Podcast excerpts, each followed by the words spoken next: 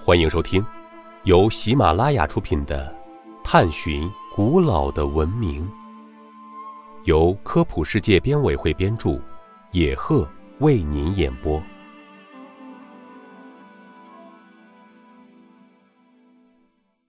第六集：古老的司南是指南针的鼻祖吗？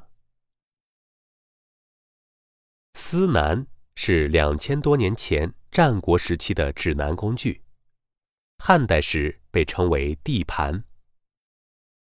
其实啊，我们很多人在课本里曾经看到的司南图，其实是根据中国历史博物馆展品汉代司南模型绘制的。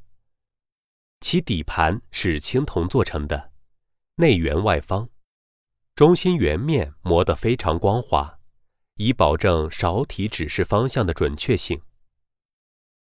使用时呢，先把底盘放平，再把司南放在底盘中间，用手拨动勺柄，使它转动。等到司南停下来，勺柄所指方向就是南方。这种勺形司南，直到八世纪时仍然在应用。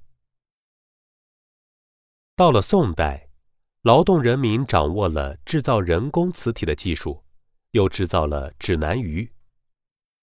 指南鱼比司南方便多了，只要有一碗水，把指南鱼放在水面上，就能辨别方向了。经过长期的改进。